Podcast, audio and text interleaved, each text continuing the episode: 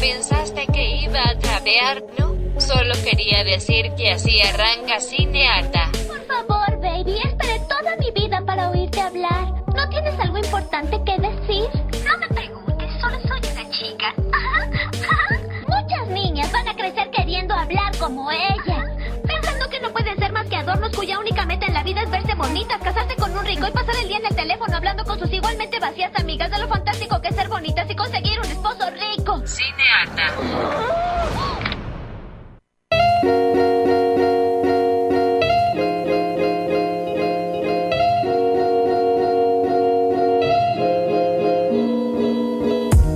Aló, aló, aló, aló. Esto es Cinearta.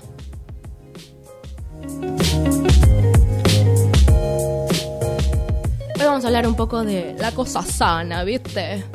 ¿A qué nos referimos con la cosa sana? Ay, la cosa sana. Y queremos hablar un poco de qué pensamos que son las relaciones sanas, justamente, que puede abarcar cualquier tipo de relaciones, ¿no? Familiares, amistades, relaciones amorosas. Y queremos hablar un poco de cómo aprendimos a construir relaciones a partir de las películas y las series que fuimos viendo. Sí, pero además uno piensa que lo que ve es como, bueno, es entretenimiento nomás. No, no, no, ok. Si es entretenimiento, bien, entra en la categoría de entretenimiento, pero también aprendemos un montón. Y nos dimos cuenta en este capítulo, mientras buscábamos cosas, que gran parte de las cosas que amamos son mega tóxicas, o tienen una escena tóxica, o algo fue tipo, ay, no, pero es re linda la película. Y en realidad, no. Sí, a mí me pasó particularmente con una película que yo amaba cuando era chica, Wild Hearts Can Be Broken. Los corazones salvajes no se pueden romper, una película de 1991 de Disney, ¿no? Yo tenía seis añitos en ese momento. Yo ni era- siquiera era un plan, pero bien, sí, comprendo. Exactamente. Y era una de mis películas favoritas en ese momento porque tenía una protagonista, una chica que venía de una familia bastante violenta y terminaba escapándose y quería lograr empezar a ser jinete de caballos clavadistas. Para empezar que eh, los, los caballos clavadistas es una práctica que hoy Pita ya no puede dejar pasar por suerte. No sé si sabías de No esta práctica. es. Es básicamente subían a los caballos unas tarimas muy altas con una jinete femenina en general y hacían que salten desde esa tarima a un tonel de agua, una pileta de mucha altura. Eso implicaba que los caballos pobrecitos sufrían muchas, No muchas práctica. heridas. Sí, horrible. Pero bueno, Bien. la película era hermosa y por supuesto no supera el test del tiempo gracias a esto. Pero bueno, la verdad es que era una película Disney muy adorable en ese momento y la volví a ver ahora, después de 30 años de no haberla visto.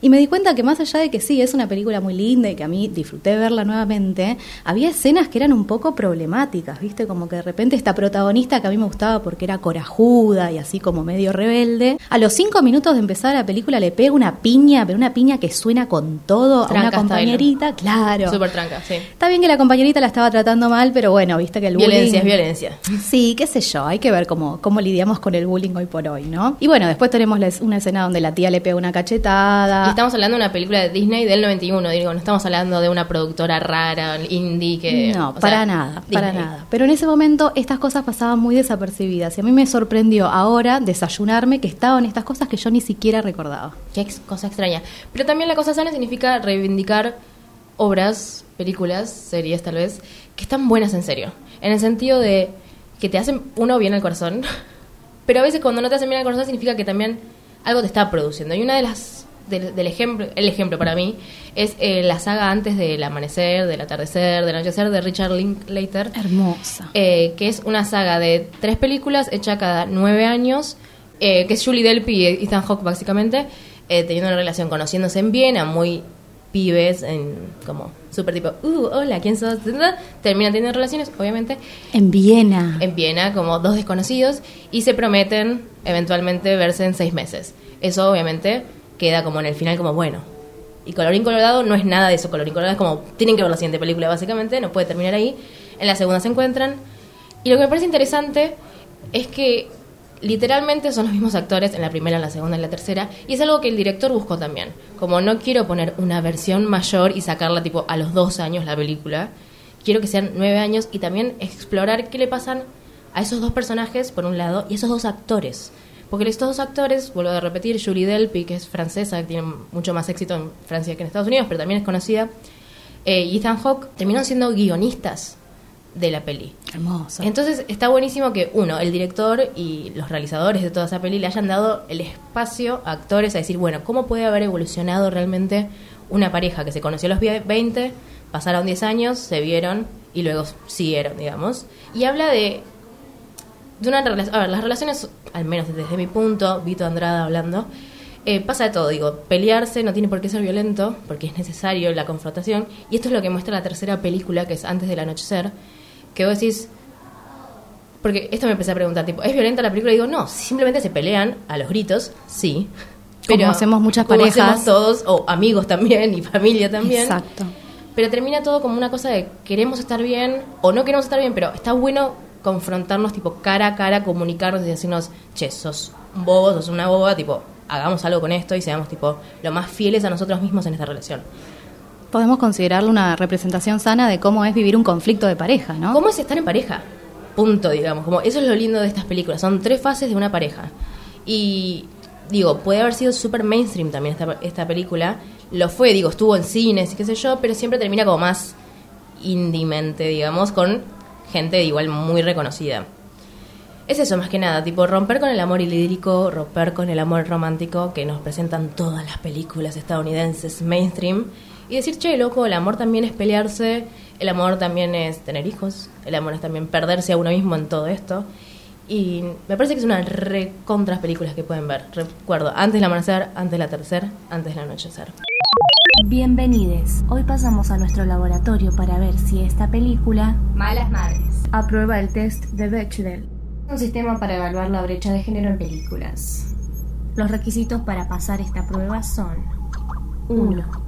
En la película hay al menos dos personajes femeninos. 2. Estos personajes hablan entre ellas en algún momento. Tercer y último requisito. Dicha conversación tiene que tratar de algo más que no sea un hombre. Felicidades. Malas madres. Pasó el test de Bechdel. En nuestros pasteles no quiero ni BPA, ni MSG, ni BHA, ni BHT, ni sésamo, ni soja y por supuesto ni frutos secos, huevos, leche, mantequilla, sal, azúcar, ni trigo. No, ¿Qué pasa? estoy harta de intentar ser la madre perfecta. Se acabó. Seamos malas madres. Ah, me apunto. ¡Por las malas madres! Nos pueden encontrar en Instagram como arroba cinearta. Y ahora sí, hablar de madres. Madres, si vamos a hablar de madres, necesitamos hablar de una película que se llama Necesitamos hablar sobre Kevin. Qué necesario que está haciendo esta Mm, columna. Absolutamente. Eh, We Need to Talk About Kevin es una película de 2003, está basada en una novela de Lionel Shriver y, bueno, es una historia basada en una masacre de una escuela de ficción, pero que está basada, por supuesto, en las masacres que se han dado en Estados Unidos en los últimos años. Eh, es muy interesante porque básicamente explora cuál es la relación entre un chico que eventualmente descubrimos que tuvo esta situación y su madre. Y exploramos su relación desde el momento en que este chico nace. De alguna manera como que vamos y volvemos en el tiempo constantemente. Tenemos un protagónico de Tilda Swinton, que es una diosa absoluta y acá se come el papel. Estuvo produciendo también en esta película, incluso antes de saber que iba a terminar protagonizándola. Y lo interesante es que eh, vemos un personaje que, si bien de alguna manera parece que elige ser madre, como que elige sacarse el preservativo en un momento con su marido, eventualmente nos damos cuenta de que no estaba tan segura de que quería ser realmente madre. Es muy notorio desde el principio, desde que ese chico nace, que esta mujer no estaba realmente decidida, constantemente tiene una relación muy distante. Y empezamos a, a debatirnos a, a través de esta película cuál es el rol que juega la madre en la construcción de este, de este tipo de, de persona, ¿no? Sí, porque además que seas madre no significa que quieras a ese niño. Digamos, no hay, no hay un amor intenso, directo, como mágico, natural. El Voy a usar esas palabras que le gusta a la maternal. gente antiderechos, tipo mágico, natural. Eh, que me parece que eso está bueno, que experimente. Primero Tilda Swinton, que es una capa capísima como actriz, y después él que es eh, Ezra Miller, que es un- también otro capo que todavía Actorazo. no... Actorazo, pero es medio del indie también, como que no es super mainstream. Eh, y está buenísimo eso, como... Y tampoco la película se pone desde el dedo juzgón de decir, sos mala madre. No, para nada. Justamente explora muy bien la película la construcción de, de, esa misma madre que hace sobre sí misma. Ella se siente culpable todo el tiempo sobre por lo que ha sucedido, es juzgada por la sociedad, es juzgada por su familia. Y exploramos constantemente justamente qué rol tuvo el deseo que ella tenía de ser madre. Se nota realmente que ha pasado por un puerperio, un tema que es prácticamente inexistente en la cinematografía. Sí, sí, nunca se habla de eso. Y vemos justamente, nos, nos, terminamos poniendo un poco del lado de ella, ¿no? Como esta madre tan desentendida de su hijo que no logró eh, generar un vínculo amoroso con, con ese niño. Y la verdad es que a muchas madres les puede pasar, especialmente si pasan por un, por un periodo de puerperio muy difícil que no logran resolver. Y por supuesto, si, ten, si tenés ese tipo de comportamiento con tu hijo, probablemente ese, ese chico sienta ese desamor. Entonces no la podemos culpar, no la podemos juzgar, pero necesitamos poder explorar qué pasa con esa madre y qué pasa con ese vínculo familiar. Sí, además, eh, la finalización de esa, de esa película, digamos, no justifica, eh, no, no voy a hacer ningún spoiler, igual es chicos es vieja, no jodan. eh, la no hay ninguna justificación de que este chico estaba medio pirado por la madre, digamos. Y eso es lo que está bueno de la peli, porque una película tal vez un poco más mainstream, un poco más taquillera, que quiera como ir al golpe duro, tipo la culpa sería de ella, mm. y está cero, así que mega agradecemos que haya contenidos como este. Pero también hay contenidos que hablan sobre familia de una manera un poco más light, tal vez si queremos decir. Voy a hablar un poco de una película ya muy reconocida, que es Little Miss Sunshine, Pequeña Miss Sunshine, justamente. Es eh, una película que salió en 2006 que tardaron un montón en hacerla, tardaron como cinco años justamente porque había un problema de presupuesto muy fuerte, porque nadie quería agarrar esta película, que era medio indie, pero después tuvo un poco de, gente conocida, estaba Steve Carrell, estaba un montón de, de, gente como conocida del mainstream, pero la historia era medio rara, porque era como, es una familia distópica, ok, bien, y tienen un viaje durante dos horas de una película, es una road movie en algún punto, pero termina hablando de la familia. A mí el tema con esta película es que cuando vos pones la sinopsis o ves el tráiler, es tipo, pensás que va a ser como cómica al tope, como si fuera una de Adam Sandler, digamos. Pero después cuando te pones a verla, es realmente una película sobre familia, digamos, y no es tan distópica. Como que te lo presentan desde ese punto de, bueno, tenés al chico que está en un voto de silencio, que es el adolescente dark, digamos. Tenés a la niña obsesionada con la tele y con las modelos y que ella quiere ser una, una chica de la belleza, digamos, de un concurso de belleza. A pesar de no entrar en el estereotipo, el de estereotipo belleza. es una nena con, con pancita de nena. O sea, con anteojos, medio timidona. Nada que ver, tenés al padre, al padre que está obsesionado con el éxito y es un fracasado. Y medio un poco de esto habla la película, como nadie quiere a los perdedores. Y justamente lo que hace esta película es querer a los perdedores. Y cuán perdedores es realmente si la familia se está bancando eventualmente todos entre ellos. Que cambia completamente en la, en la película. Al principio era como nadie quería ser parte de esa familia, todos estaban como muy ensimismados en sus fracasos y en sus inseguridades, digamos, y al, final estás como, bueno, ok, son familia, eventualmente se quieren, estaban pasando por un momento muy extraño, muy horrible, y es eso también un poco las familias, las familias no pueden ser siempre los, las cuatro personas blancas y rubias felices en un portarretratos que compras en un bazar chino. Totalmente. Esa es la realidad, no tienen por qué ser eso. Fue una oración muy larga, sí, disculpen. Lo van a tener que ir para atrás en Spotify para entender lo que acabo de decir. Pero se entendió. Me gusta especialmente el papel de Steve Carrell, que es, tiene esta cosa deprimida, ¿no? Como completamente opuesta a lo que venimos viendo de él. Y está muy bien construido ese personaje. Sí, de hecho no iba a ser Steve Carrell, iba a ser o Bill Murray o Robin Robin Williams. Robin Williams. Ay, los hubiese amado los dos, que hagan los tres. los tres queremos tres Juntos. versiones con tres personas diferentes. No importa que no nos dé presupuesto para hacer una. Eh, pero sí, recomiendo si no la vieron. Seguro ya la vieron en la tele mil veces, pero mírenla, está muy bien. Hay una escena muy linda en esa película cuando están en esta camionetita que vemos en, en, el, en el, cartel de la película y están viajando en este, en este road trip extraño, ¿no? Y es muy lindo en un momento que se les para la camioneta, se bajan de, de la misma, ¿viste? Como para tratar de arreglarla y en un momento arranca y todos juntos van de a uno subiendo hacia esa camionetita en una metáfora de cómo empujar, darle empuje a esa familia y tener su, terminar subiéndose todos juntos después de haberla podido hacer arrancar. Es que literalmente es eso la película. El póster es eso la película. Así que recomendamos We Should Talk About Kevin, deberíamos hablar sobre Kevin y Little Miss Sunshine. Y como siempre vamos a matar gente en esta sección. Esta es la sección Kill Your Idols. Bien, cosa sana. ¿A qué nos referimos con cosa sana? Cuando hablamos Kill Your Idols, obviamente es como la peor sección para hablar de las cosas Lo no sano. Es como la sección bajón. eh, pero es re necesaria. Bueno, sí, vamos a hablar un poco, si vamos a Kill Your Idols hoy, me parece que es importantísimo hablar de Kevin Spacey. Bien. Dato conocido, o sea, caso conocido que fue, porque fue hace poco, relativamente, fue hace como un año, ponele. Menos, sí, sí, Menos de estamos un año, en, bien. en el último año. Bueno, Kevin Spacey, a mí lo que me parece, yo lo quiero poner como un ejemplo de una relación sana, pero en el sentido de que Netflix, la productora que tenía el programa House of Cards donde Kevin Spacey era el protagonista, tomó una decisión muy importante cuando se dieron a conocer las acusaciones en su contra, que fue literalmente sacarlo del programa. Mataron a su personaje, de un día para el otro desapareció y se modificó por completo la historia. De hecho, pasó a ser la protagonista la que era su esposa, ¿no? Recordemos que lo que está acusado Kevin Spacey es por un, un niño actor, digamos, en los 90, que él se, se le encimó queriendo tener relaciones sexuales con un niño. 14 añitos. 14 años, bueno, un niño. Y justamente eh, ese fue el problema. Él después saliendo, salió a decir eh, como, bueno, yo también tengo algo para decir, me gustan los hombres y toda la gente en Twitter estábamos, ¿y qué tiene que ver? Eso no es justificación de que te violes a nadie, No, papi. fue la estrategia más tan más más impensada, la más la, la más inesperada y la peor forma de salir del closet si me preguntas a mí.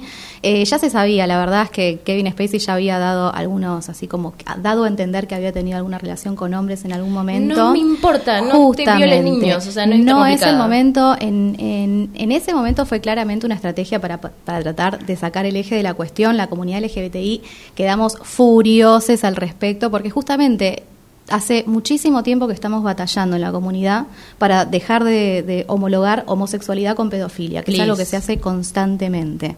Y justamente Kevin Spacey se agarró de esa oleada y yo creo que salió a buscar apoyo de alguna manera. Por suerte, nadie se lo dio. Eh, lo más interesante es que Kevin Spacey, si bien lo borraron de la faz de la Tierra, salió el 25 de diciembre del año pasado, hizo un videíto que se llama Let Me Be Frank, haciendo alusión al nombre de su personaje en House of Cards, un, un video donde aparentemente sin cero participación de Netflix, parece que lo filmaron directamente en su casa con muy poca producción, nadie sabe de dónde salió esa guita. Y cómo no le hicieron juicio por hacer ese video, alusión Ni a un hablar. contenido que tiene copyright. Exactamente. Y es súper creepy ese video porque es literalmente Kevin Spacey personificando a Frank Underwood saliendo a negar acusaciones que aparentemente habían hecho en su contra, negando incluso su propia muerte, al- apelando a la audiencia y preguntando, ¿ustedes de hecho están seguros que las acusaciones en mi contra son ciertas? Ay, no, es un horror. Terrible, Es, la literalmente Frank Underwood. Sí, terrible, punto. terrible. Y la verdad es que es un golpe tan bajo, tan bajo. Y bueno, por suerte creo que eh, para nadie pasó desapercibido que esto era una paparruchada, Sí, no. básicamente. Es que fue algo realmente mundial, porque Kevin Spacey, recordemos, para que tengan la cara si no lo ubican, es el de American Beauty, Gran película Como de la 1999. que también tiene una, tram- una trama que también es muy discutible y es justamente eso de que vamos a hablar en este mismo instante sobre Kill Your Idols. Queremos matar una temática en realidad.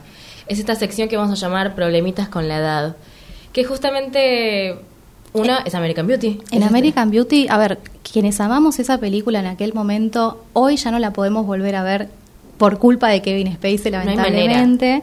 es cierto que es una película muy complicada. Tenemos a un Kevin Spacey en ese momento que hacía un personaje que intentaba seducir a una chica adolescente que era compañera de, de su hija. Sí. Si bien en última instancia no lo termina haciendo, como que en el último momento se No arrepiente. me importa, está mal. gente. Exactamente. Y la verdad es que al ver esa representación que él hace de, de este hombre como que intenta ser seductor, en ese momento era terriblemente patético y hoy y es creepy, no lo Es- podemos ver más. Exactamente, es, es una escena, es una escena, es una película llena de escenas súper creepy y en ese momento se re como idealizaba porque era como bella la imagen, que es una realidad, pero se idealizaba como, ay, como algo, no sé, medio extraño. Vi- Vivimos épocas muy raras.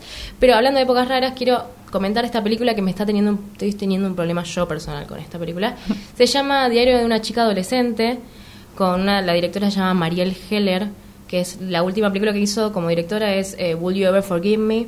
Y, es- y también escribió esta, pe- esta, esta adaptación, porque en realidad es de un libro, que se llama El diario de una chica adolescente. Habla de un San Francisco, en los 70, mucha droga, mucho sexo por todos lados, eh, como mucha liberación de muchas cosas, digamos. Eh, y cuenta la historia de Minnie, que tiene 15 años, con su despertar sexual y despertar artístico al mismo tiempo, y se encuentra en una relación sexual con el novio de su madre, que tiene 35 años. Vos empezás a ver la película y a los 15 minutos ya están teniendo relaciones. Y de hecho, ella, él le saca la virginidad, bueno, le saca, es una forma muy horrible de decir esto, ¿no? Pero tiene su primera relación y de hecho ella sangra, porque es bastante normal que sangres cuando tenés tu primera relación, y como que le hace un dibujito en la pierna con la sangre y es tipo, chicos, esto es un horror Re tierni. esto es un horror. Pero ¿qué pasa? Vos como espectador eh, estás tipo, quiero que pase algo en ellos porque son como sexys entre sí. Hay una recontra química. Y la, re- la volví a ver hace poco y fue tipo, no, pero qué mal que haya pensado esto cuando salió esta película. ¿Qué pasa? Me puse a averiguar a ver qué decía la directora y qué decía la autora de este libro. Y lo que dicen es que el libro mismo a ella no la ponen como víctima. Entonces lo que la directora le pareció que era necesario era no ponerla como víctima porque ella realmente, la escritora de este libro, nunca se sintió como víctima. Estaba enamoradísima, le calentaba un montón este hombre de 35 años y para ella no fue un abuso. Pero bueno, ese es mi problema. Para mí sí fue un abuso y yo me siento muy mal viendo que esta película no habla de que hay un abuso infantil. En ningún momento queda claro un arrepentimiento, algo no, que en- diga. ella entiende que hizo algo mal y la madre medio como la putea, tipo, ¿qué hiciste? Pero nunca se habla de un abuso. Sí. Y hay un abuso de poder. Digo, está bien, ella, entre muchísimas comillas, consintió. Digo, no es que la agarró en un baño. O sea, no, no, cero. Tipo, ellos se buscan entre sí. Pero tiene 15 años y vos tenés 35. Y después lo quisieron justificar con la época, que fue peor eso. Bueno, es que eran los 70 en Estados Unidos y locura. No, no, no, no. Y, y estoy con muchos problemas con esta película. Mira, yo creo que eh, a mí me pasó un poco lo mismo, la verdad. Como que es, es un poco difícil no juzgar a esta nena con una, una sexualidad que está en pleno florecimiento y que realmente busca esta relación. Pero sin embargo, en las relaciones de abuso suele suceder esto. Suele, suele pasar que las, las víctimas de abuso también ponen su propia agencia en que esas relaciones se den y no por eso dejan de ser víctimas de abuso. Es ah, eso. Siguiente película es una película, tal vez un poco más que ya todo el mundo la vio, más que la que acabo de decir. Bueno, eh, tenemos dos versiones de una misma película en realidad. Lolita. Lolita terminó siendo el, el, eh, la palabra que se usa para hablar de una niña sexy, ninfa, sexy, qué sé Sí, yo. yo siempre recuerdo el libro de una boca de una nena chupando un chupetín rojo. Y siempre me dio mucha repulsión, ni siquiera quise acercarme a esa obra. basado en una obra de Vladimir Nabokov, que es un escritor ruso nacionalizado eh, estadounidense, que la escribió en 1955. Eventualmente se hicieron dos versiones cinematográficas. La historia es básicamente la historia de un pedófilo, un hombre que siente atracción por niñas de entre 9 y 14 años y termina entablando una relación con la hija de su esposa. La esposa termina muriendo y él termina a cargo de esta niña con quien eh, desarrollan una relación pedófila, básicamente, en un road trip medio extraño. Y esta película juzga, hace, hab- habla de un abuso. Explícame bien porque siempre me alejé de la obra de Lolita. En la, tenemos dos versiones. En primer lugar, la primera que le hizo Stanley Kubrick en 1962 y por otro lado en 1997, una con Adrian Lane, que es la más conocida quizás, con Jeremy Irons y Melanie Griffiths. En ambas, la representación que se hace es bastante fiel al libro. De hecho, en la primera versión con Kubrick, el, el guionista fue el mismo escritor de la novela. Ok. Y la verdad es que están haciendo una exploración bastante perturbadora. Kubrick mismo dijo que si hubiese estado consciente de las implicancias morales que tenía la historia que estaba contando, no la hubiese hecho. No sé cómo no te diste cuenta, pero bueno. Porque el sueldo le llegó a fin de mes. Gatilló lo que tenía que. Distinto es el caso de la película de 1997, que la verdad es que está mucho más romantizada. Qué miedo. Sí, gente. sí. De hecho, es la película que yo vi cuando era chica y que era de esas películas que buscaban de film sola la noche para ver qué onda. eh, y como que terminabas queriendo que pase algo entre Bueno, ellos, Y ¿viste? juegan con esto, ¿no? Con que hay mucha química entre los personajes o entre los actores. Y es tipo, no, está mal. Y yo estoy muy mal con esto. Pero también hablemos 10 segundos de las malas representaciones que hay en, en el cine más mainstream. Digo, hace poco estaba viendo con Facu, el productor, eh, eh, 21 Jump Street, porque estaba en la tele básicamente y nadie quería levantar el control y cambiarla. Y es la relación de un, dos policías que se en- van a una, a un colegio como a ver qué pasaba con algo de drogas, no sé, un, un- un plot muy tonto. Sí. Y la profesora se termina enamorando de uno de ellos pensando que es menor y una menor se termina enamorando de un chabón que es mayor y se hace pasar por menor y están las dos relaciones mal y terminan como wink, wink, por ahí pasa algo y de hecho hay un besito por ahí. Chicos, es menor la chica. ¿Qué pasa con estas historias que terminan haciendo gente que va a un secundario haciéndose pasar por adolescentes? Digo, si esto pasa tendríamos que ver si funciona en la vida real. Digo, porque si estamos haciendo como un abuso infantil porque, bueno, no queremos drogas dentro de los colegios. No les demos sé. ideas a la gente. Es que es medio eso, es, es- es- es- es medio un horror. Me pone muy mal. Bueno, pero sin embargo, yo me imagino que viste jamás besada. No, porque cuando la pasaron yo estaba naciendo. Ay, Dios santo, por Dios, me cayeron todos los años encima. Bueno, jamás besada. Pasa básicamente lo mismo. Tenemos a Drew Barrymore, que la vamos, a Drew Barrymore, eh, de hecho, en la primer, la primer película que hace con su propia productora, y hace lo mismo, es una periodista ya mayor de edad que se infiltra en un secundario haciéndose pasar por adolescente. Y eso que ella es re feminista ahora y toda la bola. Definitivamente. Tiene algunas lecturas que se pueden buscar esa película, encuentra un poco del amor romántico, un poco de la mujer profesional y, y de una mujer tratando de encontrarse a sí misma y de florecer, pero la verdad es que termina desarrollando una relación ella misma con un adolescente y ella haciéndose pasar por adolescente, medio que quiere entablar una relación Ay, con un basta, profesor, basta, basta, un profesor que le basta. termina medio dando bolita y, y- y Ay, la ¿te verdad puedes es que calmar, Natalia? Basta. no, no puedo. Hasta el día de hoy la voy a seguir viendo, yo te juro, pero yo no, sé que está no, mal. basta. Bueno, basta, vamos a terminar esto porque va a terminar convenciendo a la gente de que miremos estas películas del horror. Basta, basta, basta. Bye.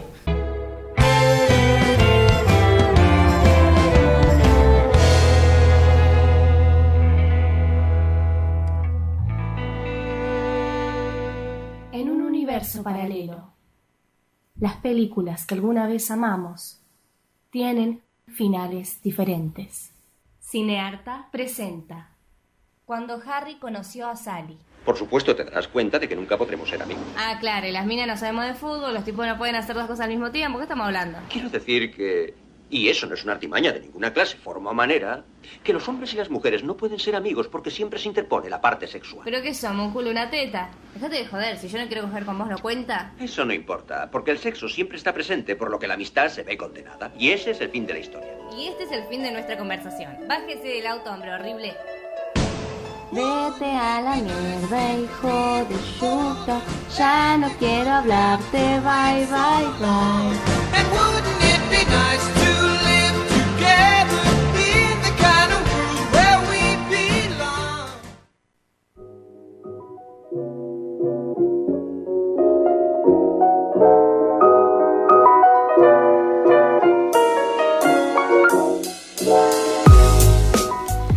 Bien, si vamos a hablar de la cosa sana, de la relación sana, estamos justamente en contra de lo que dice Harry en cuando Harry conoció a Sally y tengo la prueba.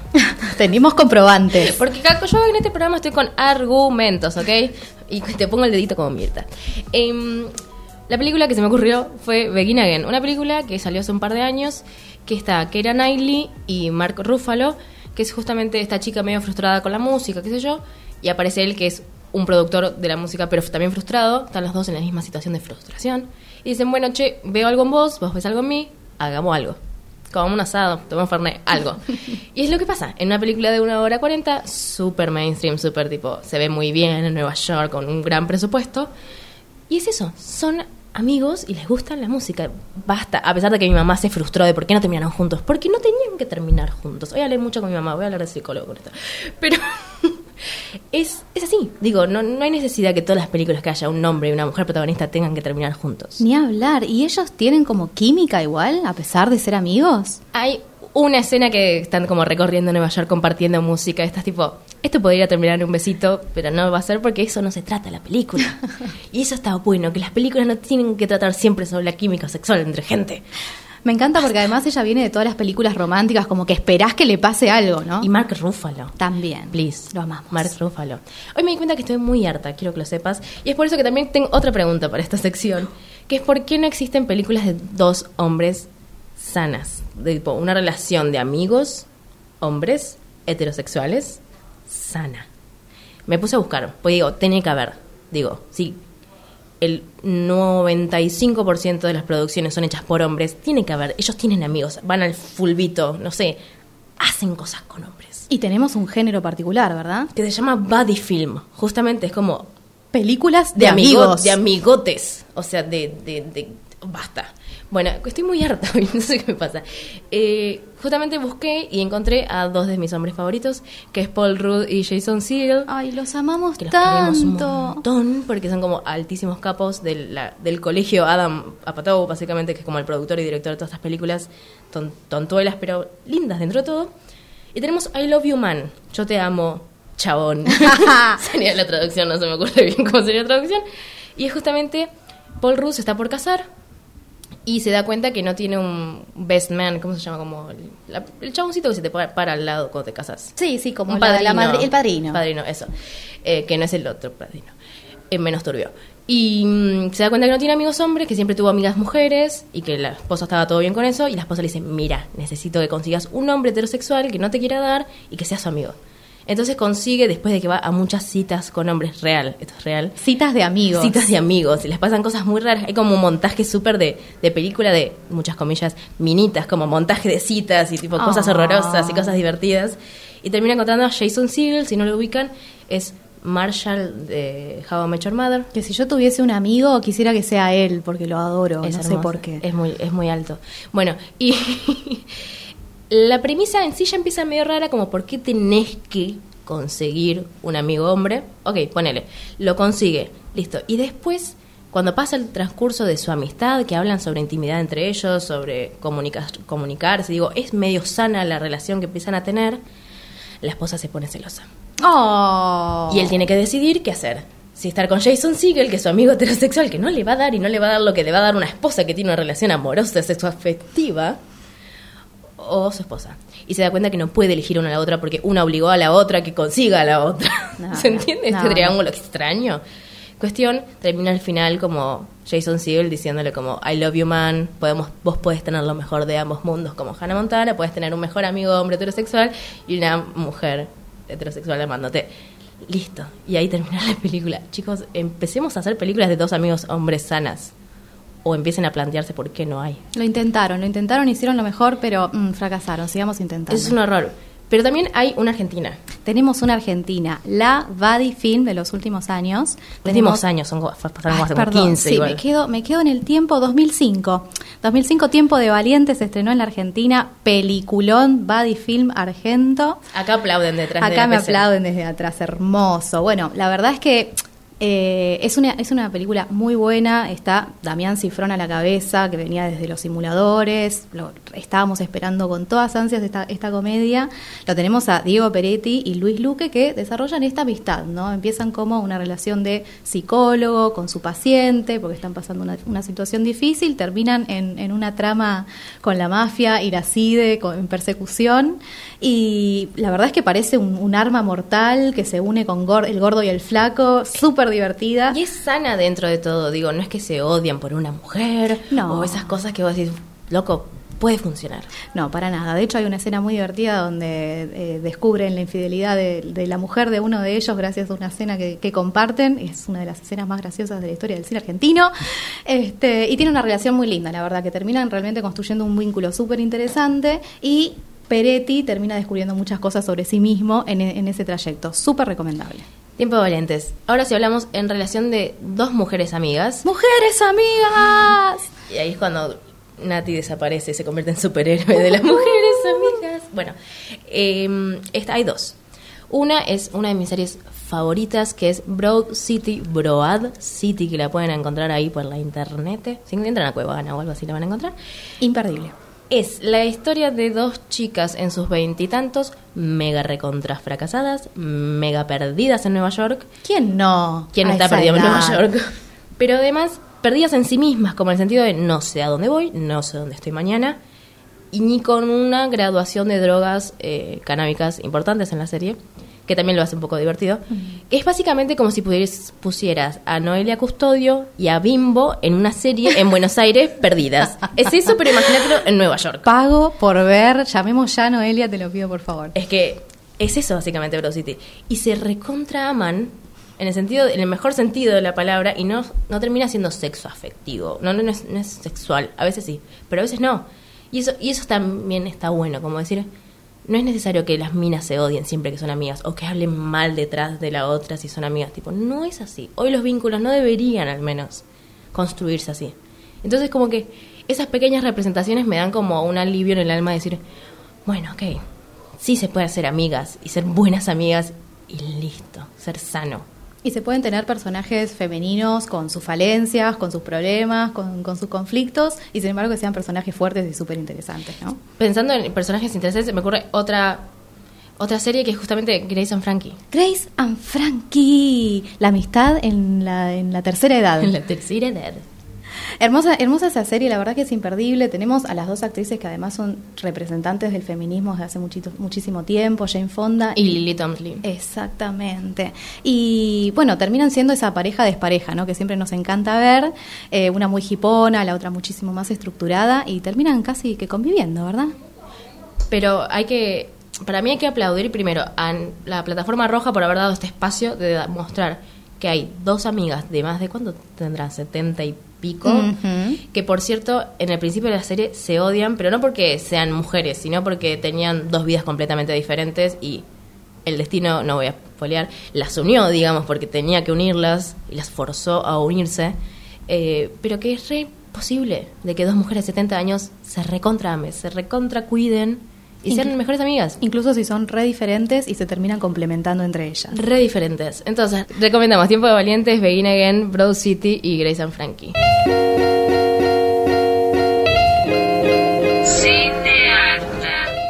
Bien, esta es nuestra última sección, lo que sí, lo que no.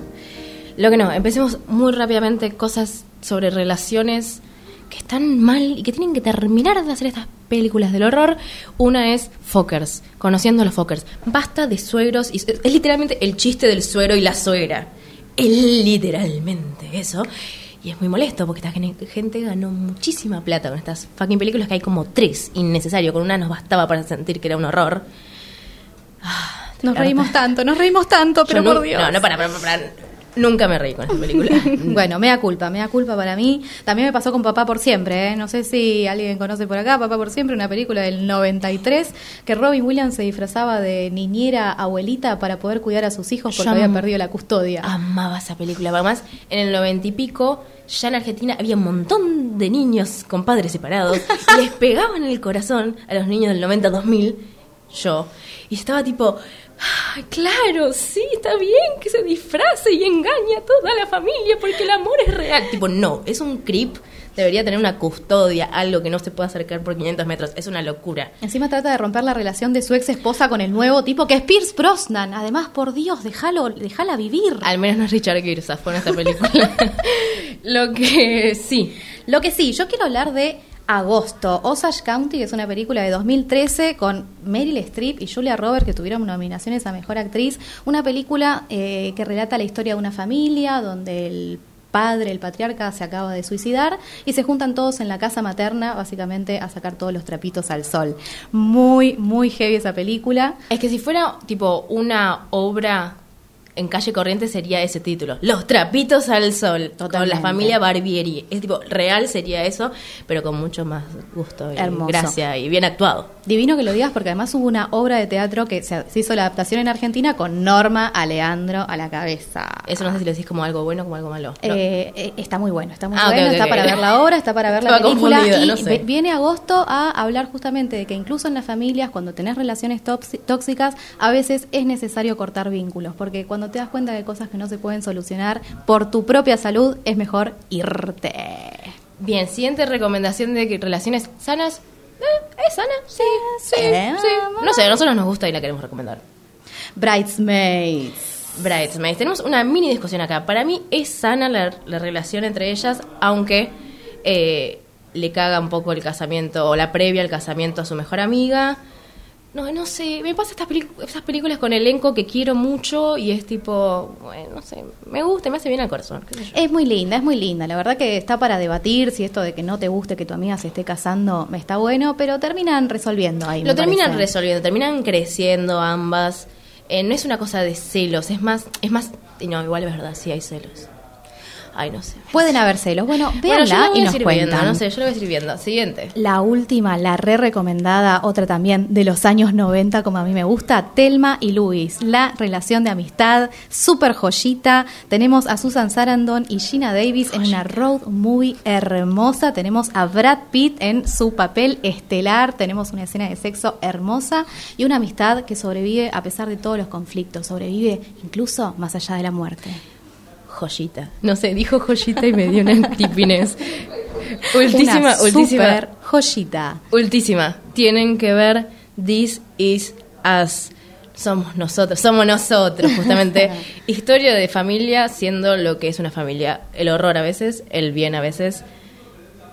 Lloras todos los capítulos. Es para llorar, ¿no? Encuentro am- hablando con gente que se lo comenta a la psicóloga ¡No! y que dice como, ok, algo está pasando con esta serie, tengo que verla, así que hoy mi psicóloga está viendo Us y llorando probablemente.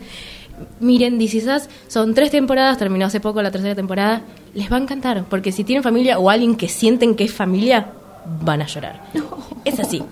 Nos vamos, nos estamos retirando. Esto ha sido Cinerta, mi nombre es Vito Andrada. Yo soy Natalia Ábalos. Del otro lado tenemos a China Baldonado coordinando, a Facundo Tapia produciendo, a Facundo Sosa operando. Estamos en Radio Éter, gracias por el espacio.